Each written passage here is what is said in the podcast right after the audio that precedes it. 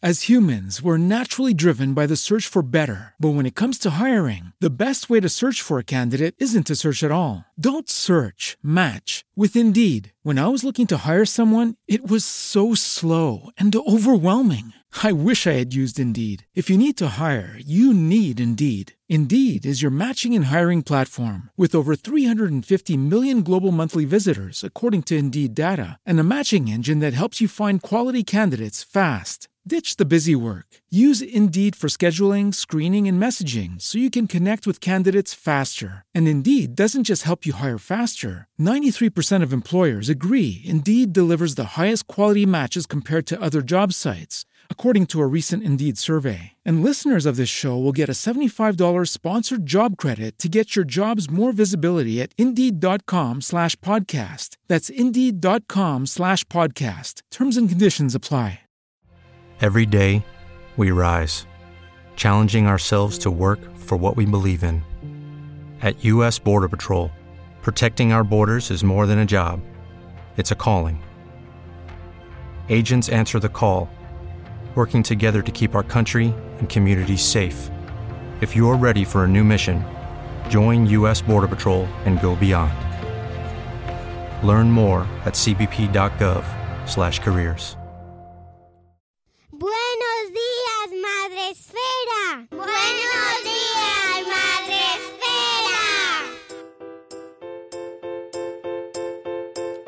Buenos días, Madre Esfera. Hola amigos, buenos días, bienvenidos a vuestro podcast para empezar el día de la mejor manera posible y hoy en formato diferido. Hoy queremos abordar el tema de los videojuegos, que ya sabéis que nos interesa mucho, desde otro enfoque, en este caso junto al psicólogo especializado en videojuegos Héctor Fuster con motivo de la publicación de un libro que nos ha gustado muchísimo y que os recomendamos un montón, que se llama Nuestros hijos y sus videojuegos. Os recomiendo, además de escuchar esta entrevista con Héctor, que os pongáis al día con este tema de los videojuegos si os interesa, escuchando el último espacio Madresfera junto a Marc Royan y José de Matías, ambos expertos en este mundo de los videojuegos, para poder completarlo desde todas las perspectivas o desde más perspectivas posibles. Si os apetece aprender más sobre el mundo de los videojuegos, si sois unos jugones o si no lo sois y os da miedo introduciros en este mundo y con sobre todo introducir a vuestros hijos, dadle al play y vamos a jugar. Bienvenido a nuestro podcast Héctor Fuster, psicólogo especializado en videojuegos, ¿verdad? Sí, hola, encantado de estar aquí. Eh, sí, psicólogo especializado en videojuegos con un perfil un poquito ecléctico. Cierto, vamos a mmm, diseccionar un poco tu perfil porque me parece interesantísimo y que y quiero que nos cuentes un poco cómo, cómo llegas a esta especialización en videojuegos, porque habrá quien diga, ¿un psicólogo especializado en videojuegos? ¿Qué es esto? Sí, bueno, la verdad es que eh, mi periplo formativo fue un poco extraño, porque en realidad antes de empezar con psicología empecé con Bellas Artes, yo era artista por vocación. Eh, lo que pasa que me desencanté un poco de lo que es la formación en, en, arte y me, me, tiré hacia la psicología porque al final eh, la manera de evocar en arte es a través de las emociones, el, del tacto emocional y la psicología no deja de ser eso, ¿no? Entonces, en vez de hacerlo a través de, de un hobby, lo hice a través de, la, de, lo que es el diálogo y socrático y la pregunta y me dije a psicología. Lo que ocurre es que, bueno, al final las pasiones yo creo que acaban encontrándose en algún punto. Yo siempre he sido un gamer toda mi vida. Eh, soy un jugador avezado, además de todo, de juegos de mesa, de videojuegos, eh, de juguetes, ¿no? Cuando era uno, uno más pequeñito.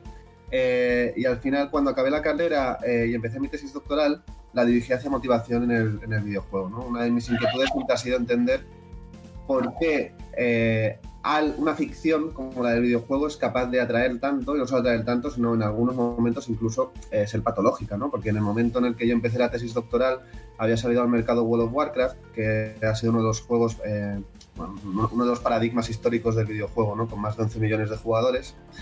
Y la tesis se dirigió en ese camino. Lo interesante es que por el camino, pues entre la clínica, la tesis y todo, pues acabé también dentro de lo que es el mundo del videojuego, produciendo, ¿no? Y ahora pues compagino ambas cosas, compagino tanto lo que es eh, la clínica eh, y el tratamiento psicológico en relación a nuevas tecnologías, el desarrollo de videojuegos, eh, ahora puramente en, en entorno lúdico, y además el, profesorado en la universidad, pues enseñándoles un poco de psicología y también un poquito de ética a los futuros desarrolladores en el entorno español. Fascinante.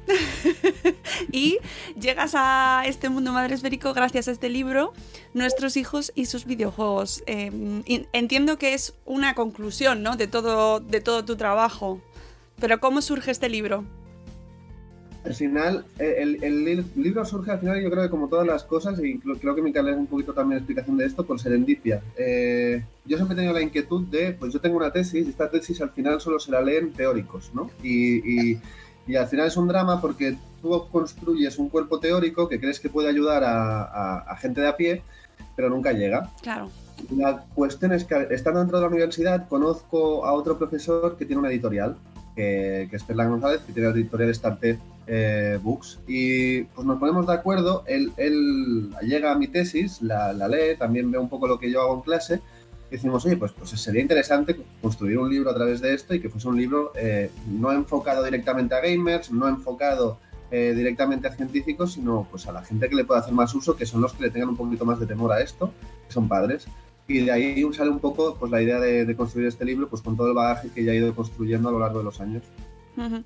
Eh, haciendo un pequeño inciso, el tema de, la tesis me parece muy interesante eh, lo que comentas que no llega a la gente a la que debería llegar, ¿no? Estamos en un momento en el que la universidad está totalmente o mi impresión es que se desconecta realmente del mundo al que va dirigido. Sí, no solo esto. Además, yo lo, yo lo, veo porque he estado en la universidad tanto en la Facultad de Psicología como en la Facultad ENEMTI, que es la de, la de Desarrollo y son dos mundos completamente distintos. Y además te das cuenta de que está súper desconectado porque, por ejemplo, en ENTI hemos querido meter muchas veces a profesores que son muy buenos en, el sector del desarrollo, pero es un sector súper autodidacta y a lo mejor no tienen títulos universitarios. Pues no pueden dar clase porque no tienen título universitario. Pero son profesores que son muchísimo mejores que pues, gente que a lo mejor tenga una tesis doctoral o... Entonces, es, este desapego que hay de la academia respecto a lo que es el mundo real, pues yo creo que está empezando a ser un poco traumático. Sí, yo también, y de hecho me quedo con ganas muchas veces, sé que, eh, sé que se escriben millones de tesis y, no llegan al mainstream, por así decirlo, ¿no? Es, es, una, es un pensamiento que, me, que, me, me, llega muchas veces con pena porque nos quedamos, el público de a pie, nos quedamos sin leer pensamientos súper interesantes que se quedan en una nube, ¿verdad? Y, no llegan a nada.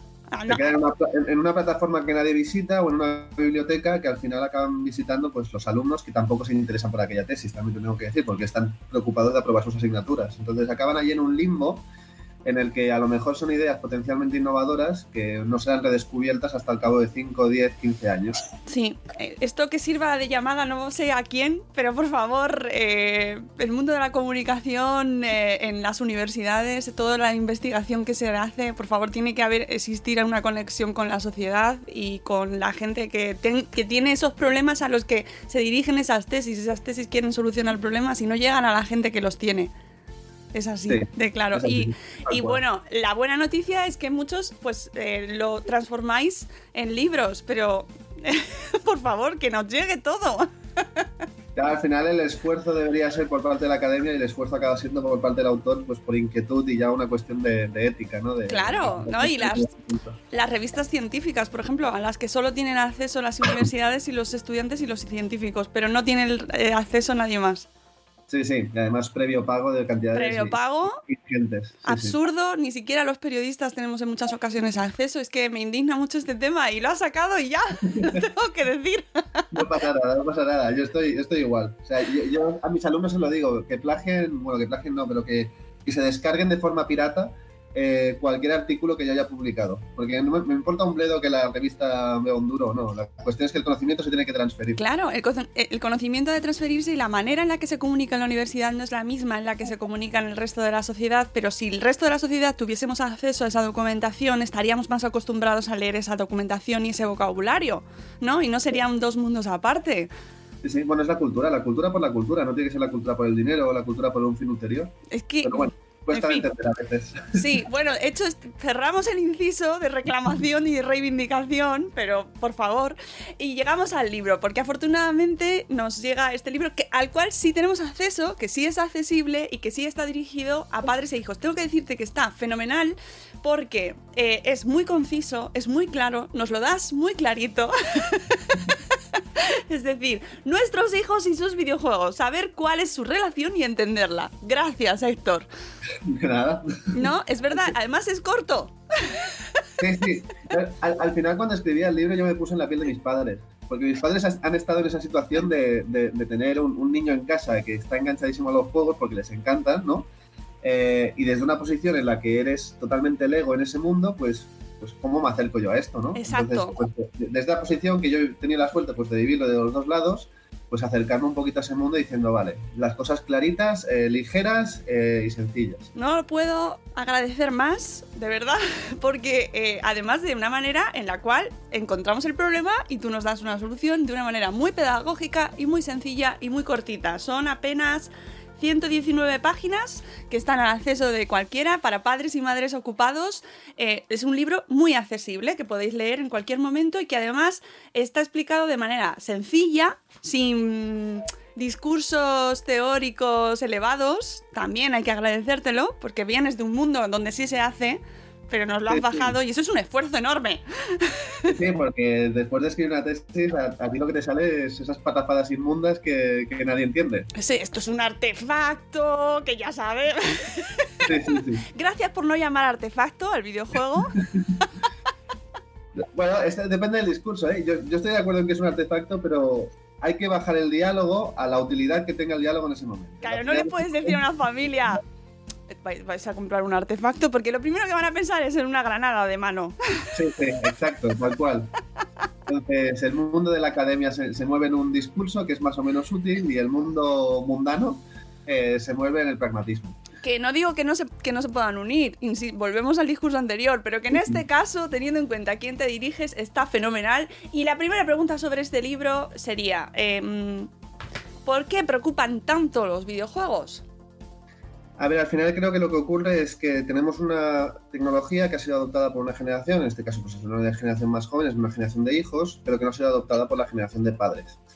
Y esto ya lo hemos visto históricamente, eh, hay una teoría que se llama la, la- la teoría del pánico moral, ¿no? y, y esto lo vimos pues con la música rock, con los cómics, con el juego de rol de mesa, con la novela pulp, si nos vamos a épocas victorianas, ¿no? Y entonces lo que acaba ocurriendo es que ante una tecnología que no se entiende, que es adoptada en gran medida por, por una parte de la población, que se supone que es una parte de la población vulnerable, eh, y que a toda sociedad siempre van asociados un montón de problemas, pues eh, siempre se suele utilizar esa tecnología como un chivo expiatorio para todos estos problemas. En este caso, pues tenemos fracasos escolares, problemas emocionales, vivimos en una sociedad enferma actualmente, es, un- es uno de los momentos históricos con mayor patología mental.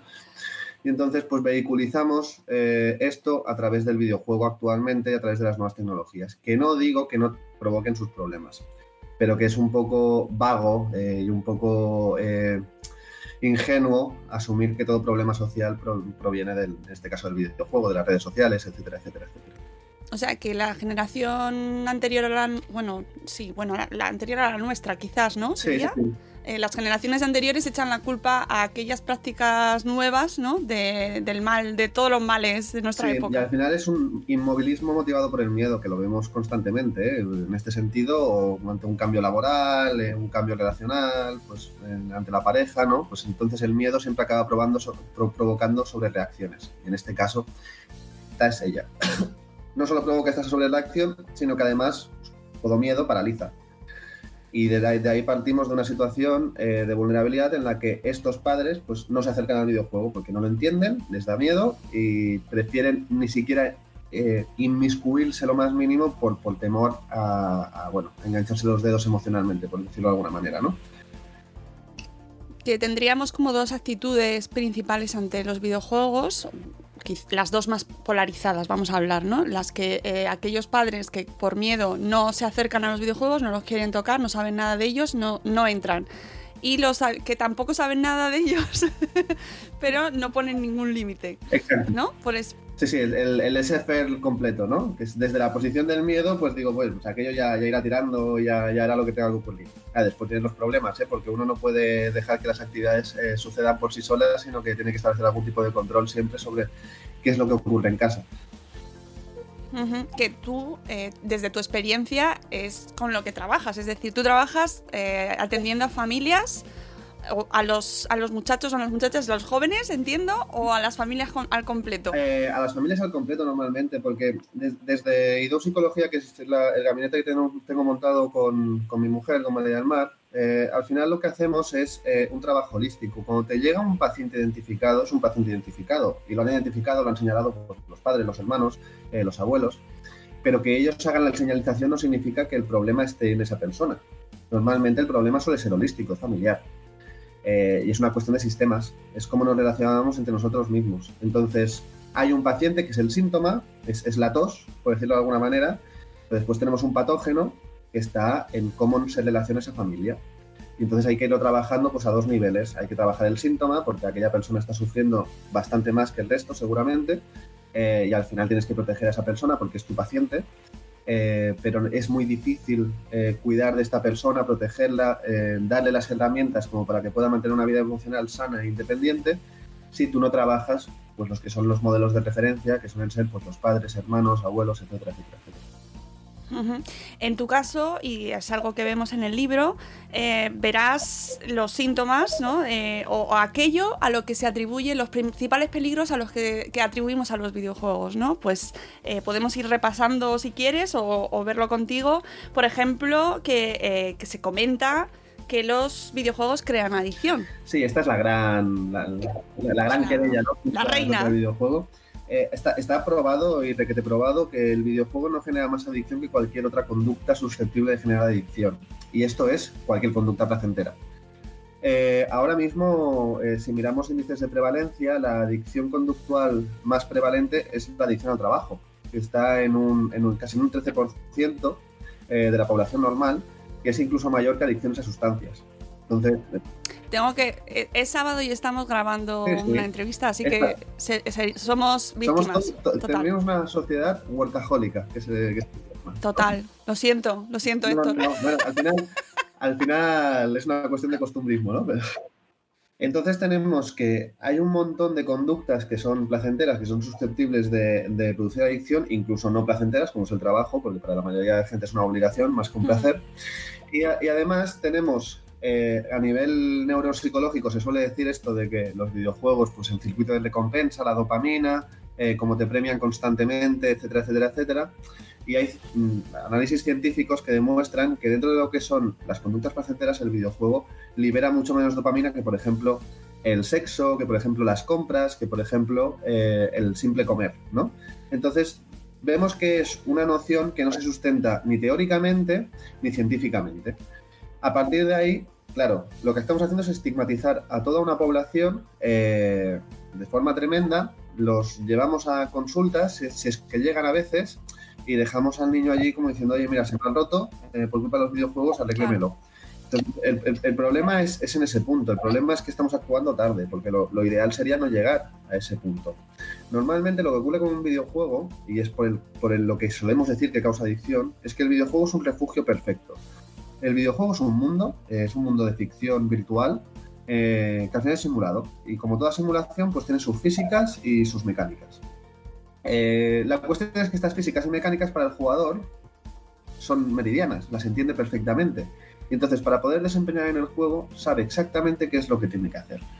Y no solo eso, sino que cuando lo hace, inmediatamente después de haberlo hecho, le dice si lo he hecho bien, si lo he hecho mal, y le da una recompensa en consecuencia.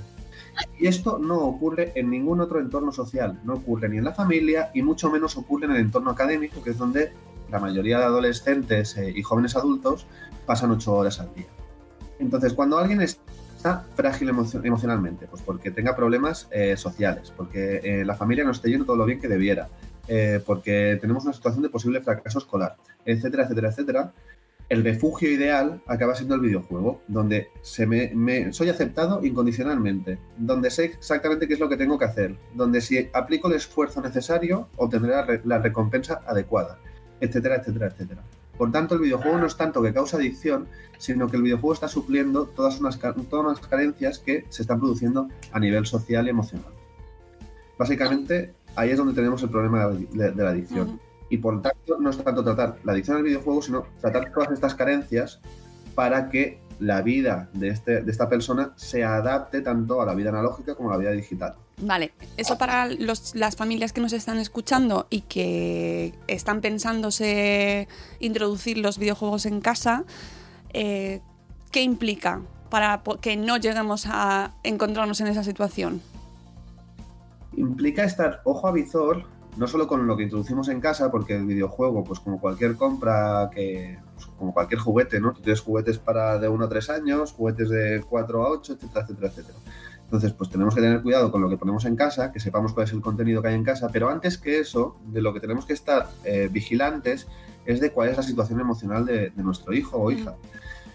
Esto es fácil cuando son pequeños. Cuando llegamos a la adolescencia, pues llegamos a una vorágine y a un vórtice de, incomprensión y falta de diálogo tremenda. Pero aún así el esfuerzo hay que ponerlo allí. Es más, el videojuego nos puede servir de ventana para entender esto. Porque en el videojuego se bajan barreras, eh, no hay mecanismos de defensa. En el videojuego el jugador eh, adquiere el rol del personaje al que encarna y ante las situaciones que se le plantean, ante los conflictos que se le plantean, él actúa de forma genuina. Y entonces, observando la conducta que se está produciendo en el videojuego, pues eh, yo qué sé, si tenemos un videojuego como Life is Strange, que es un videojuego en el que llevas a un adolescente que tiene un superpoder, en el que básicamente puede tirar atrás en el tiempo y ahí puede rehacer pues todas las conversaciones de la manera que más le guste o le hacer acciones que ha hecho. Pues si vemos cómo afronta este, este juego, si vemos después de una sesión de juego qué es lo que piensa, qué es lo que hace, por qué ha actuado de esta manera o de otra, sin ser sumamente intrusivos tampoco, no hace falta ahora reventarle las horas de juego, pobres. Pero si hacemos este esfuerzo por meternos ahí dentro, tenemos un vehículo para el diálogo que es estupendo, porque además es lo que digo, eh, ellos se sienten fuertes en este entorno, es su entorno es donde son dominantes y entonces pues no tendrán ningún inconveniente en explicarnos qué es lo que están haciendo, qué es lo que está pasando, por qué han tomado una decisión y no otra, etcétera, etcétera. Claro, pero eso implica, Héctor, em, un tiempo y un esfuerzo por parte de las familias en ser partícipes o, en estar ahí eh, mientras juega, después, ¿no? O, en algún otro momento esa conversación se tiene que dar. Es decir, tú no compras el videojuego, se lo das y ya está. Eh, efectivamente, y este es, eh, más que un problema, es una condición sine qua non de la educación. Eh, no podemos, en, ningún momento, hasta que no sean totalmente independientes, no podemos dejar absolutamente al azar lo que vaya a ocurrir con, nuestros hijos. Somos los, en última instancia, somos los protectores últimos ante toda situación de riesgo para nuestro hijo. Y eso requiere tiempo. Entonces, en la medida de lo posible, sí que el ideal sería intentar compartir momentos de juego juntos. No olvidemos que el juego es la forma natural de aprendizaje. O sea, cuando nosotros metemos a un niño de, de, parvulario o de primaria en el aula, la manera principal de aprendizaje es el juego. Esto lo vamos olvidando porque el entorno académico ha evolucionado de forma, yo creo, incorrecta ¿eh? a lo largo de los años. Pero cuando ponemos a alguien a jugar a un videojuego, está aprendiendo entonces deberíamos velar por cuál es la educación que se le está dando en ese momento. Y deberíamos velar porque las inferencias, las conclusiones, las ideas a las que llegue eh, sean correctas. Sobre todo pues, controlando un poquito el contenido y compartiendo parte de este tiempo. Y, ya digo, no hace falta estar encima porque tampoco van a querer que estemos encima permanentemente. Ellos también van a querer jugar a su bola. Pero a lo mejor estableciendo pues una hora a la semana a que se comparte un videojuego o un juego de mesa eh, porque también ahora a nivel, a nivel de juegos de mesa pues ha, explosionado, tenemos cantidades diferentes de juegos de mesa, tenemos mecánicas súper complejas, también a nivel emocional se plantean cosas muy interesantes. Entonces yo creo que es interesante tener pues, este espacio eh, que sobre todo en la adolescencia es muy difícil de conseguir y que es un espacio que si se trabaja un poco es, es fácil de mantener y es, y es fácil de, de, sacarle provecho. Una pregunta importante. ¿Esto quiere decir que los padres se tienen que sentar a jugar con sus hijos? No necesariamente, sí idealmente. Eh, es difícil para una persona que no ha jugado nunca en su vida sentarse con un mando eh, y ponerse a jugar. Yo, con mis alumnos, en la segunda práctica de la asignatura, tienen que hacer unos niveles de un juego y algunos de ellos tienen que coger un target al que va dirigido, algunos de ellos escogen sus padres y se dan cuenta de que sus padres no tienen puñetera idea de jugar a videojuegos, que los pones, los pones allí con el ratón y el teclado y, los pobres a duras penas son capaces de levantar la cabeza y moverse. Eh, y claro, es una situación frustrante, es una situación de vulnerabilidad eh, en la que nuestro hijo está observando esa vulnerabilidad. Pero yo creo que eso es un valor, porque en ese momento, en el momento en el que nos declaramos en posición de indefensión y les decimos, oye, enséñame, tú eres el maestro aquí, enséñame. Ellos se van a crecer, ellos van a estar encantados de enseñarnos. Podemos recuperar eh, todo, todo ese diálogo ingenuo que teníamos en etapas anteriores, durante la infancia. Entonces, es difícil, va a ser frustrante, nos vamos a sentir toscos, nos vamos a sentir un poco tontos jugando, pero yo creo que es un espacio que si lo aprovechamos al máximo, que sería jugando con ellos, eh, es ideal. No es necesario, pero sería el ideal. Bueno, es que como se acercan fechas interesantes, pues también de cara a las familias que quieran eh, elegir videojuegos pues para, para sus hijos, a lo mejor convendría buscar uno que guste a todos, ¿no? A toda la familia. Claro, y además no olvidemos que son juegos. Quiere decir que al, al, poco que se coja, va a, ser un, va a ser un espacio divertido para todos los que estén implicados. Pero lo que mm, aquí hay un problema social, que es que identificamos el juego como el poco esfuerzo. Y esto es mentira. El, el, juego, si miramos la cara del jugador cuando está jugando, no es una cara de diversión. Normalmente decimos que los juegos son divertidos. Los juegos no son divertidos. El resultado del juego es divertido. El juego en sí mismo es un esfuerzo eh, y es una batalla. Y si miramos a un jugador jugando, está completamente focalizado, completamente concentrado, a veces con, una presión en la cara eh, que denota una tensión tremenda. Y el único momento en el que sonríe es en el momento en el que ha acabado una ejecución y por tanto tiene un resultado, que es un premio. Pero el juego en sí mismo es puro, puro esfuerzo, es un trabajo. Y entonces no tenemos que olvidar que si nosotros nos queremos meter dentro del juego, pues tenemos que ejercer ese trabajo también. Y es un trabajo también elegir esos juegos y elegirlos bien, porque tú nos comentas también en el libro eh, el tema, por ejemplo, de las edades, ¿no? ¿Cómo elegimos los juegos? ¿En qué nos fijamos para comprar un juego y, ponérselo en las manos a nuestros hijos? Lo primero que tenemos que hacer es, mirar el código PEGI, pero no quedarnos en el código PEGI. El código PEGI es un código útil como primer punto de entrada, eh, designa eh, ciertas edades y cierto contenido, pero hemos de entender que el código PEGI es en muchas ocasiones eh, incompleto e incluso falaz. ¿No? Y tenemos ejemplos trágicos de la historia del videojuego en las que hemos tenido códigos PEGI de 13 o más o de, de 8 o más y eran videojuegos que eran claramente para edades superiores. El problema del código PEGI es que solo mira contenido. Entonces yo puedo tener un juego, a mí es, el ejemplo que pongo en el libro, pero creo que es un ejemplo tremendo, ¿no? Puedo tener un juego que es de ositos de peluche, eh, que estéticamente son ositos de peluche y que están rellenos, pues del relleno de un peluche, pero que después, por ejemplo, el juego de lo, en lo que consiste es que soy un, oso al que le han hecho bullying, eh, no lo han invitado a las fiestas de cumpleaños del resto de los osos y ahora decide vengarse. Se decide vengarse a través de la tortura. Entonces sí, apuñala a los osos, los quema, sale el relleno y, no salen en ningún momento vísceras. Pero la emocionalidad de este juego básicamente es la tortura. Es el desarcir una emoción negativa a través del castigo ajeno. Entonces, eso para un niño de 12 años pues no, es demasiado correcto. Entonces, lo que tenemos que tener siempre cuidado es cuál es el contenido real del videojuego. Y el contenido real del videojuego no son solo eh, la, la estética, sino también la interacción, que es la condición básica del juego. El juego eh, no actúa para nosotros, sino que reacciona a nosotros. Pues cuando yo hago cosas, ¿qué es lo que hace el juego? Y esto es lo que tenemos que mirar. A partir de ahí, lo que también tenemos que entender es que el código PEGI pues, nos da unas edades, pero cada hijo, cada personita, pues es, es un mundo. Entonces puedes, tener a un niño que esté súper avanzado eh, a nivel de maduración o un niño pues que ciertos aspectos de, la vida emocional pues aún le cuesten un poco. Y esto tenemos que balancearlo nosotros porque no hay una vara de medir, la vara de medir la impone el propio niño. Entonces, eh, la recomendación que yo haría siempre antes de comprar un juego es se miran las novedades de ese año o las, o las recomendaciones que haga nuestro hijo en la carta eh, a los reyes, por ejemplo, pero echar, no gastar nada, cinco minutitos en mirar un pequeño vídeo eh, de cada uno de los, de los juegos que en YouTube están fáciles de encontrar y además tenemos grandes analistas de videojuegos en, en España. O sea Sí. que, que es, es un trabajo que es muy ameno y es muy fácil. Pero exige, eso, ese es un trabajo que tienen que hacer las familias. Es decir, mm, o- a lo mejor te lo da ya previamente tu hijo o tu hija, ¿no? Y ya se lo ha hecho, pero como padres tenemos la responsabilidad de saber qué juegos elegimos, ¿no? Y qué juegos les compramos y los vamos a comprar nosotros. Exacto. Y pensemos que incluso esto puede ser eh, un trabajo de- de- de educativo para, para el niño, porque tal como decimos ahora, eh, se le puede exigir, eh, sobre todo si es un adolescente, oye, justifícame esta compra. Porque este juego es adecuado para ti. Y que haya el trabajo, y que haya el, trabajo previo, ¿no? Entonces, es- de nuevo, es, es aprovechar situaciones de esfuerzo, porque no lo voy a negar, son situaciones de esfuerzo, pero es aprovecharlas para gestar espacios de diálogo, porque es lo más importante a nivel familiar, siempre.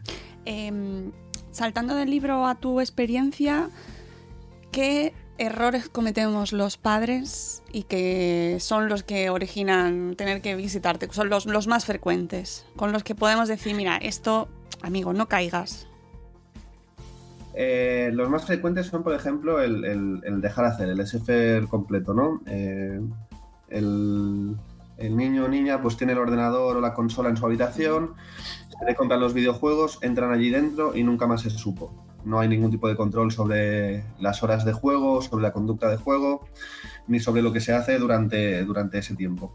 Eh, y esto, pues al final es dejar al niño en la selva y que se eduque él mismo. Entonces esto puede ser problemático, primero por dos, por dos motivos, porque cuando queramos entrar a controlar aquello, pues eh, eh, este niño o niña ya se sentirá eh, con unos derechos adquiridos que llevarán a conflicto. Eh, y segundo, en el momento en el que hacemos esto hemos perdido todo control sobre la educación de, de nuestro hijo en ese, en ese aspecto. Entonces yo siempre recomendaría que el espacio de, de juego estuviese en una zona común de la casa como mínimo hasta que eh, el niño o niña demuestre suficiente maduración como para gestionar su juego. Entonces sí, entonces lo podemos poner dentro de, de su habitación. Pero esto ya es una valoración que tienen que hacer los padres. El segundo problema es entrar a regular eh, pues como un elefante en una cacharrería. ¿no? Eh, hemos tenido una mala evaluación en el colegio o, el niño o niña ha empezado a dar problemas en casa y entonces entramos a regular pues arrancando el cable de la corriente, eh, guardando la consola en el altillo y pegando cuatro gritos. Y ahí ya hemos perdido toda posibilidad de diálogo. Básicamente hemos pisoteado las necesidades emocionales de nuestro hijo eh, y cualquier oportunidad de diálogo o será falsa, será el niño o niña intentando recuperar aquello que ha perdido, pues diciendo aquello que creemos que, que, que queremos oír, o, o, no habrá diálogo, punto pelota. Entraremos en una guerra fría que parecerá la Unión Soviética contra, contra los aliados. Sí. Eh, entonces, hemos de tener siempre mucho cuidado de establecer diálogo. Y es pesado, y es costoso, y es lento. Pero hemos de intentar dialogar y sobre todo hemos de partir de la base de que toda persona eh, se, basa en un principio empático. Entonces lo que tenemos que hacer nosotros es declararnos en posición de vulnerabilidad y decir, oye, mira, mi, objetivo es educarte. Yo aquí, pues, soy una persona que no controla el medio de los videojuegos. Yo sé que te gusta, yo sé que, que es una pasión, eh, pero me vas a tener que ayudar. Lo que está claro es que, tal como está ahora, no está funcionando. Entonces, ¿qué hacemos? Y ahí hemos de entrar en negociación. Y eso es lo mejor que nos puede pasar, porque en la negociación empezaremos a redescubrir a nuestro hijo y nosotros siempre tenemos la potestad de poner el límite último, porque la negociación es jerárquica. Lo que no hay que olvidar es que nosotros somos padres y ellos son hijos, y es una jerarquía vertical, nunca horizontal. Entonces, que nosotros nos planteemos la negociación, para ellos es un beneficio que tienen que valorar. Entonces, a partir de ahí, pues entrar en esa negociación y decir, oye, ¿cómo vamos a controlar las horas? ¿Cuántas horas vas a poder jugar? ¿Te parece si movemos la consola fuera de tu, habitación y la ponemos en el comedor y así está todo un poquito más claro? Sí, estupendo. Y después utilizar técnicas que nos ayuden a, hacer visible todo esto. A mí una técnica que me gusta mucho es hacer el contrato familiar. Eh, se llegan a unos estatutos, ¿no? Unos medios de control de, la actividad de juego y todos firmamos. Y los firmantes allí después no pueden, no pueden quejarse de nada si no se han cumplido las cosas. Lo que pasa es que ese contrato familiar pues le queda el esfuerzo de hacerlo lo más claro posible. Para que después no hayan discusiones eh, innecesarias. Y esto se revisa pues cada dos semanas, cada mes, etcétera, etcétera. Pues es fantástico porque además lo podemos aplicar y de hecho se aplica también a otros dispositivos como por ejemplo el teléfono móvil, ¿no? Es que justo lo tratamos hace poco y me, me vale fantástico para poder establecer cualquier tipo de negociación en la familia, ¿no? Sí, y que además es eso, la negociación yo creo que es lo más sano que puede ocurrir en una familia, porque en el diálogo es cuando nos conocemos. El problema es cuando no dialogamos y entonces adjudicamos pensamientos que normalmente pues, los humanos tenemos la tendencia de hacernos las peores películas posibles eh, y se los adjudicamos a nuestro hijo y nuestro hijo nos los adjudica a nosotros. Y entramos en esa situación de guerra fría en la que hay un miedo, un pavor tremendo eh, en hablar, porque al final lo que nos creemos que nos tiene que decir el otro es súper dañino. Y en realidad ambas partes normalmente lo están pasando mal y lo que querrían es recuperar una situación de, de- de- de diálogo y de, y de cariño familiar, que es lo, al final lo que, lo que se trata de una Claro, familia. no, me, me gusta mucho porque al final eh, los videojuegos son como una excusa. En esta conversación que estamos teniendo, si nos lo llevamos a un plano familiar, nos vale para cualquier cosa. O sea, me, me gusta para, para que no se vea como algo tan ajeno, ¿no? El mundo de los videojuegos, si nos estáis escuchando familias que no estáis familiarizadas con este tema, con los videojuegos, que sepáis que al final manejarlo no es tan distinto como manejar las salidas de tus hijos a- con sus amigos o el tiempo de uso de un móvil, ¿no? Exacto, y que además son una oportunidad, que aquello que, parece que puede ser problemático, si le damos la vuelta, eh, pues puede ser una oportunidad para recuperar espacios de diálogo, porque en la adolescencia es muy difícil tener espacios de diálogo, porque está el, el- el niño o niña está en pleno proceso de individuación, no quiere saber nada de los padres, es más, quiere parecerse lo menos posible a los padres, eh, y entonces a través del videojuego, a través de darle este poder y esta dominancia en el videojuego y querer jugar con ellos y negociar y todo esto, pues tenemos un espacio de, diálogo que suele ser bastante sano si se aprovecha bien. Bueno, es un momento de esperanza ahí para las familias. Otro, otro eh, riesgo de los videojuegos que también nos comentas en el libro y que se comenta mucho es el tema de la violencia. ¿Incitan a la violencia? ¿Son, ¿Sacan lo peor que llevamos dentro? No, y creer esto es eh, desvalorizar la capacidad cognitiva de, nuestros hijos. Eh, es evidente, de la misma manera que yo no le pondré la jungla de cristal eh, a mi hijo de dos añitos, yo no le puedo poner un juego como Grand Theft Auto, que es para mayores de 18 años, a un niño de, de 4 años. Entonces, si partimos de esa premisa, de la premisa de que controlamos el contenido, creer que el videojuego causa violencia es absurdo, porque cualquier niño es capaz de interiorizar que aquello que ocurre en pantalla es ficción. Y además es, eh, eh, es mucho más fácil de interiorizar que en una, que en una película. Porque los, los gráficos de los videojuegos no son fotorrealistas. Todo niño entiende que aquellos son pues, una, una de polígonos y, y efectos de partículas y efectos visuales. Y ahí no les otorga emocionalidad ni eh, ningún tipo de, de carácter violento a las acciones que hace. Porque al final, contra lo que se está enfrentando son contra objetos de cartón. Si nos planteásemos que el videojuego es violento, Mario sería un psicópata. Bueno, bueno. Entonces, tal cual, ¿no? Porque todo lo que hace es a todo, a todo bicho que se opone a él, lo, lo mata, lo revienta, es tal cual.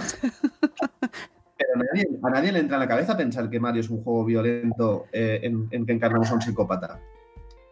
Pues si, si nos lo llevamos a un Tomb Raider o a un Call of Duty y lo está jugando un niño que entiende que aquello es una ficción, pues ya está. Es exactamente lo mismo que Mario, pero con unos gráficos de mayor fidelidad. Con lo que tenemos que tener cuidado es con aquellos juegos que ya otorgan emociones a aquello que está ocurriendo. Y Y aquí es otro ejemplo que tengo en el libro, pero me parece que es un ejemplo paradigmático. Tenemos un GTA, un Grand Theft Auto 5. Y en este juego al final tenemos un Call of Duty, porque la mayoría de, acciones que ocurren, la mayoría de muertes que se producen son contra objetos de cartón que aparecen de la nada y en ningún momento se han establecido diálogos ni, ni se les ha adjudicado emocionalidad ni nada.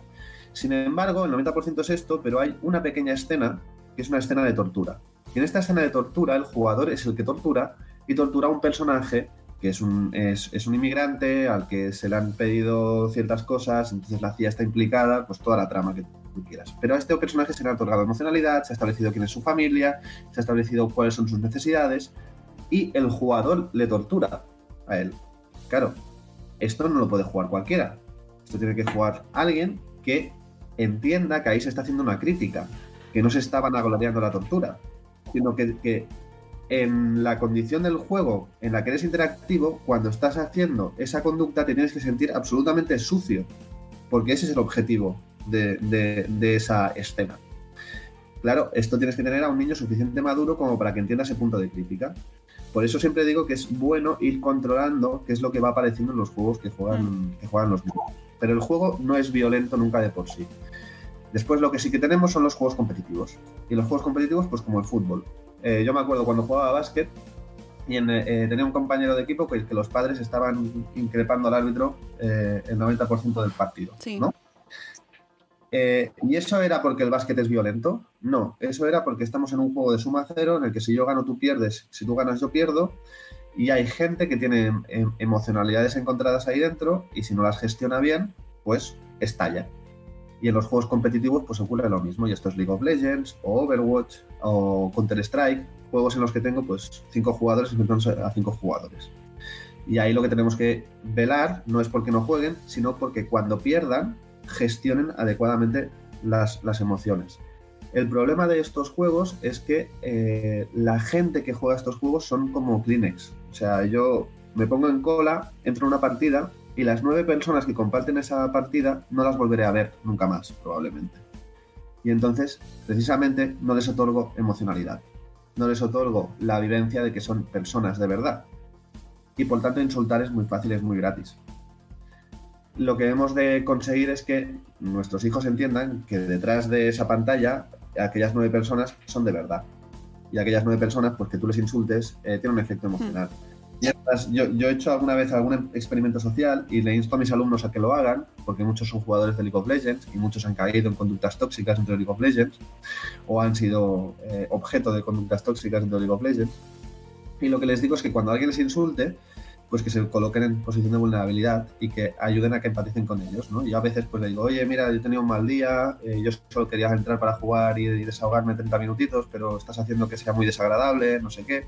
Y cuando haces esto, la persona que está al otro lado empatiza contigo y te pide perdón, el 90% de las ocasiones. Y esto es para que nos fijemos que el videojuego no es un entorno violento, no es un entorno vejatorio, somos las personas las que tenemos que hacer el esfuerzo para que no lo sea. El videojuego es una herramienta. Y como toda herramienta, pues como un martillo, lo puedes usar para clavar clavos o lo puedes usar para la violencia. Claro, eh, lo que pasa que lo que estabas comentando y ya entramos en el entorno en línea, ahí mm, es que se nos escapan un montón de variables como padres, ¿no? Ah, ah, ah, ese es el entorno más Claro. peligroso. Y lo que tenemos que hacer es eh, hacer todo el trabajo previo.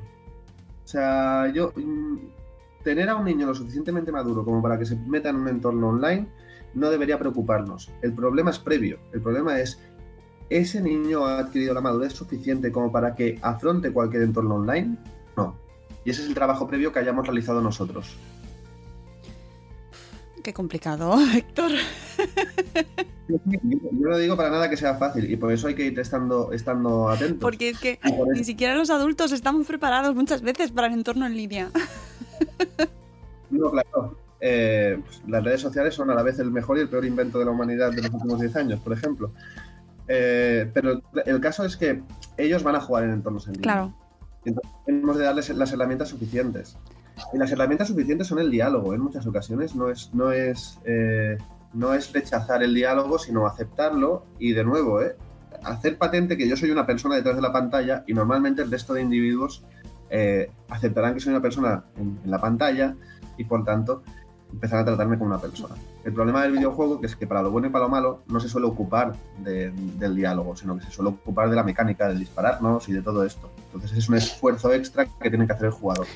Además de, de lo que nos has comentado, hay un peligro, por, por así llamarlo, eh, que son estos juegos de recompensa eh, instantáneos, ¿no? Que son, si también se oye mucho y que pueden fomentar ese gusto por el, el, like, instantáneo o por ganar de manera constante, ¿no? ¿Cómo, ¿Cómo trabajamos ese aspecto? ¿Les prohibimos ese tipo de juegos? ¿Los tenemos que ir analizando para ver si existe ese peligro en ese juego? Sí, más que la recompensa instantánea, porque toda recompensa en el videojuego va asociada a un esfuerzo, y yo creo que eso es positivo. eh, los problemas los llevan los juegos con, con recompensas variables. Es decir, los juegos que son básicamente juego de azar. Ujú.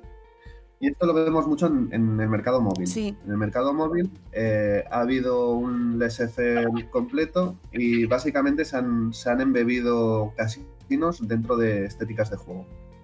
Y eso es un problema eh, porque aún no sabemos qué puede estar ocurriendo a nivel estructural, a nivel cerebral, cuando pones a un niño de 5 años, de 6 años, a jugar a Candy Crush. No lo sabemos aún. Eh, pero intuye que no, como, mínimo nada. Y como máximo, pues eh, podemos estar condicionando o un futuro trastorno de control de impulsos.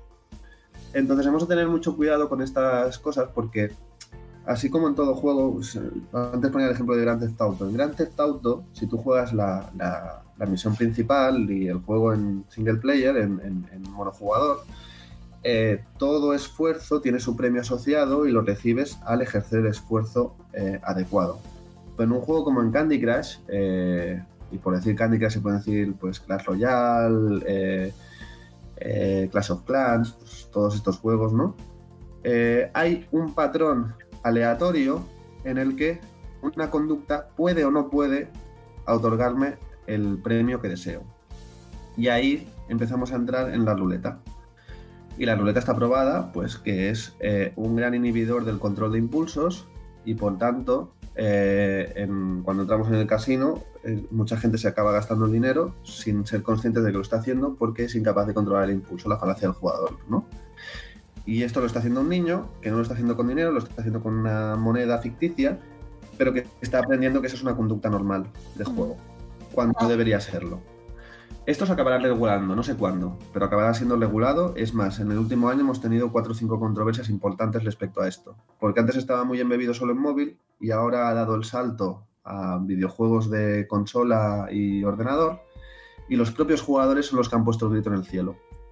Porque el jugador de consola y ordenador es mucho más maduro en el sector del videojuego. Entonces yo creo que se acabará regulando. Es más, ya tenemos varios países que están estableciendo eh, diálogos para la regulación. El principal es Bélgica, pero en Reino Unido también se está haciendo, en Australia también se, se- se está haciendo, en Francia se va a empezar a hacer a partir del año que viene. Eh, entonces, hemos, como padres, hemos de tener cuidado de eh, qué es lo que se está recompensando y cómo. Básicamente, eh, ahora mismo lo que le diría a cualquier padre es que vigilen mucho con cualquier juego que sea free to play, es decir, gratis por jugar.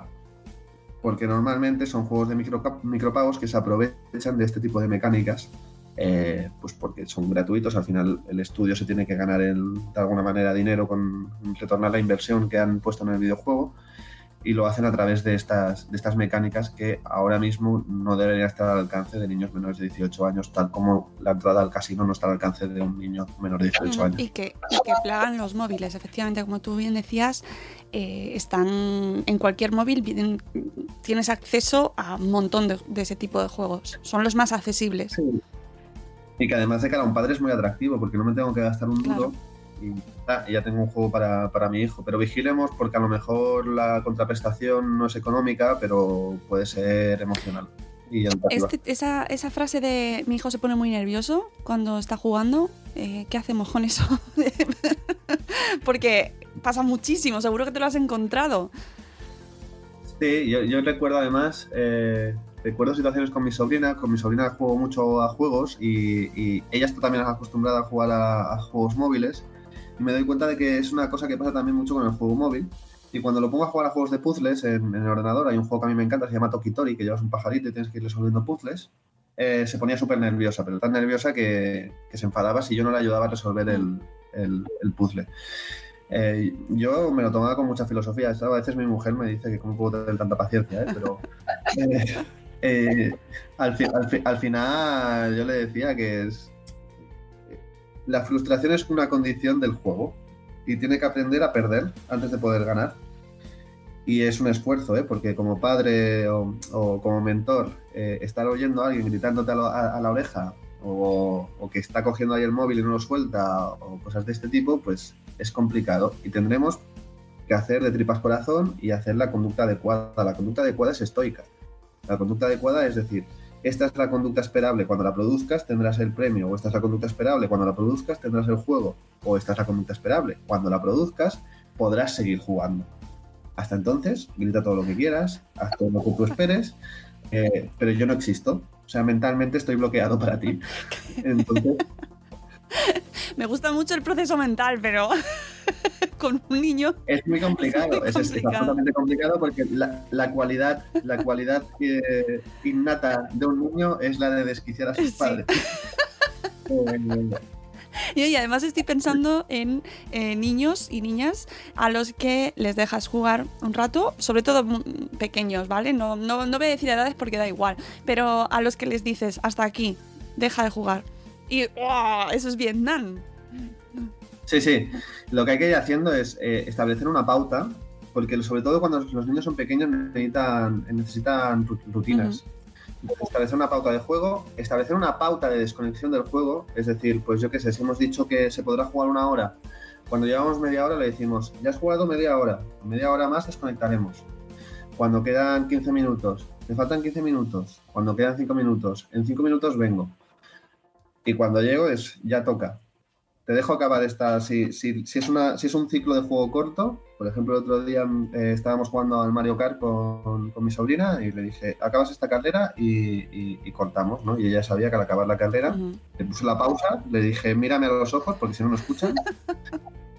mírame a los ojos, eh, cuando acabes esta carrera, cortamos. Eh, y más o menos va haciendo. Normalmente yo soy, el, yo, yo soy el tío. Conmigo es más fácil que con los padres. Porque con los padres es a quien ponen la prueba normalmente. Eh, mi hijo aún es muy pequeño como para tener estos diálogos, ¿eh? Pero el padre pues tiene que hacer tripas de corazón y en el momento en el que se cumpla esa hora, tiene que quitar el teléfono Sí. móvil o, o el mando. Y tiene que hacerlo sí o sí. Eso es lo más importante. No transigir, porque si no, no establecemos la rutina. Si no, no establecemos el patrón. Y lo más importante, sobre todo en edades tempranas, es que observen estos patrones y entiendan que estos patrones son imperativos, no son negociables.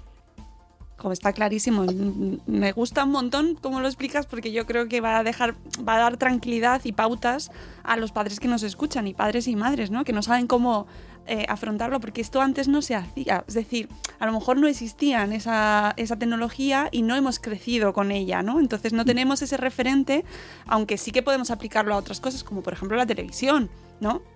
Sí, sí. Y, so- y sobre todo una cosa que la he dicho muy por encima, pero que es muy importante, que cuando les estemos hablando nos estén mirando y tengan la atención puesta. Porque no es que no nos quieran escuchar o que no escuchen, es que la carga cognitiva de que son capaces, cuando son niños pequeños, es muy poca.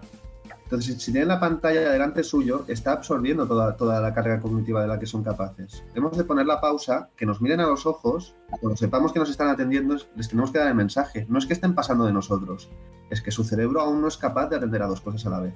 Mm. Entonces esto sí que es muy importante, porque a veces nos llevamos la sensación, yo, esto lo vivo también con mi hijo pequeñito, de que le estás diciendo algo y está pasando de ti. Y es que no, es que estás tan enfrascado con alguna cosa que es que tú no existes porque no, no tienes suficiente capacidad cognitiva como para que existas dentro de ese micromundo que se ha creado.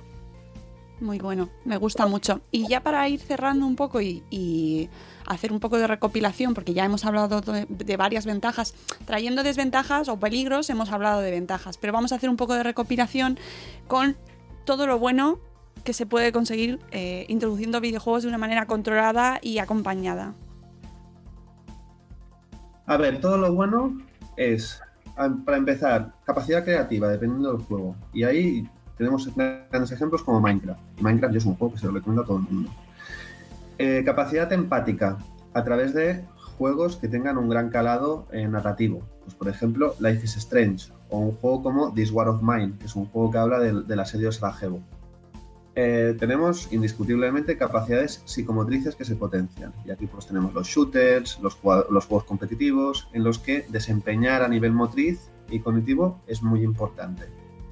Después tenemos las ventajas a nivel familiar, es que tenemos un entorno en el que eh, nuestro hijo o hija se siente empoderado y nosotros nos podemos situar en, en posición de vulnerabilidad y que él nos enseñe. Y eso es fantástico porque recuperamos diálogos que teníamos en la infancia y a lo mejor en la adolescencia hemos perdido.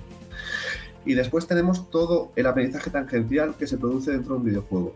Y es que un videojuego, al final, como decíamos, eh, el juego es la manera natural de aprender. Y en un juego, pues pueden pasar, mil cosas. Es decir, que un juego esté basado, yo qué sé, en, en la Roma clásica. Entonces aprendemos un montón de cosas sobre, sobre la Roma clásica. Este a mí hay un juego que me encanta, se llama Crusader Kings, que habla sobre toda la época feudal. Y habla de contratos de, de vasallazgo, habla de cómo se gestionaban los reinos, etcétera, etcétera. Pues todo esto también lo podemos aprovechar eh, yo qué sé, si está nuestro hijo en secundaria y en ciencias sociales están estudiando pues eh, la época del medievo, pues me puedo traer este juego específicamente a casa y jugamos un poquito. Eh, yo, por ejemplo, aprendí trigonometría con un simulador de submarinos, porque trazar la solución para lanzar un torpedo es un problema de trigonometría, y me la enseñó mejor que ningún profesor.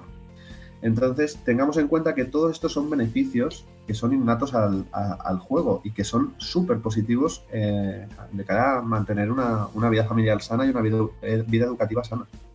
Pues yo creo que ha quedado muy claro, Héctor. No sé si nos hemos dejado algo importante. Seguro que habrá alguna cosa, pero bueno, los oyentes no que, pregunten, que, siempre estoy dispuesto a responder todo lo que Los oyentes lo que tienen que hacer lo primerito, lo primerito es pedirse el libro para Reyes, que se llama Nuestros hijos y sus videojuegos, saber cuál es su relación y entenderla, de Héctor Fuster, que es la persona que estáis escuchando, y es de la, edición, de la editorial Starte Magazine Books, donde por cierto también va a publicar nuestro conocido amigo Marc Royan, el FUNS, que habéis podido escuchar en el espacio Madresfera dedicado a videojuegos junto a José de Matías. Y con este programa y ese podéis hacer un pack sobre videojuegos fantástico de cara ahora a las fechas que vienen y prepararos como padres y como familia para esa entrada de los videojuegos en casa o cómo relacionaros mejor con ellos, porque a lo mejor tenéis una actitud muy negativa y mira, no, mejor no sufrir. Muchísimas gracias, Héctor. Oye, una última pregunta. Mm, ¿Proyectos eh, próximos? Mm, ¿Algo que nos puedas contar? Bueno, ahora estoy, estoy trabajando en, videojuegos, ¿no? Y ahora estamos con un proyecto muy grande que será para PC y es un poquito mi, mi, hijo en este momento a nivel profesional. Y también interesante para toda aquella gente que quiera eh, aprender un poquito el videojuego, pero ya a nivel técnico, estoy escribiendo un libro que es sobre la psicología del juego cuando estamos produciendo juegos. Entonces también un poco de ética, un poco de cómo funcionan las cosas a nivel psicológico y todo esto. Yo creo que para el que ya quiera dar el siguiente paso será un libro interesante. Bueno, qué buena pinta. ¿Para cuándo va a estar? Bueno, no me, no me voy a casar con ninguna fecha porque hay demasiadas cosas abiertas, pero idealmente el año que viene. Vale, pues lo esperamos con ganas, Héctor. Eh, seguro que es súper interesante y eh, le tenéis disponible también, aparte de en redes sociales, en, la, en su clínica que nos ha comentado antes, idopsicología.com. Ahí lo podéis encontrar y contactar con él si os hace falta para, para consultarle o para darle las gracias por este gran programa que nos ha regalado. Muchísimas gracias Héctor. Muchas gracias a ti, Mónica. Y nosotros nos despedimos, amigos. Eh, ya sabéis que podéis escucharnos en directo cualquier mañana de lunes a viernes a las 7 y cuarto y que luego os regalamos estos programas en diferido para que podáis disfrutarlos pues cuando queráis. Gracias a todos. Hasta luego, Mariano. Adiós. Hasta mañana. Hasta mañana.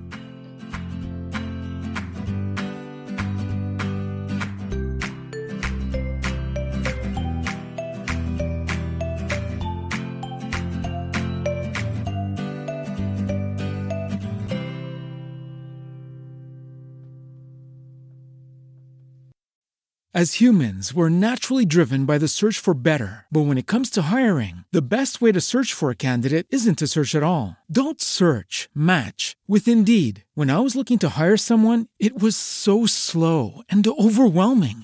I wish I had used Indeed. If you need to hire, you need Indeed. Indeed is your matching and hiring platform with over 350 million global monthly visitors, according to Indeed data, and a matching engine that helps you find quality candidates fast. Ditch the busy work. Use Indeed for scheduling, screening, and messaging so you can connect with candidates faster. And Indeed doesn't just help you hire faster. 93% of employers agree Indeed delivers the highest quality matches compared to other job sites, according to a recent Indeed survey. And listeners of this show will get a $75 sponsored job credit to get your jobs more visibility at Indeed.com slash podcast. That's Indeed.com slash podcast. Terms and conditions apply. Only 4% of universities in the U.S. are R1 research institutions, and Temple University is one of them. This means 100% of students have the opportunity to participate in hands on learning and research with world class faculty. With over 600 academic programs across 17 schools and colleges, Philadelphia's largest public university provides students with a rich variety of opportunities and propels graduates to succeed in their careers. Temple University, Schedule a campus tour today at admissions.temple.edu/visit.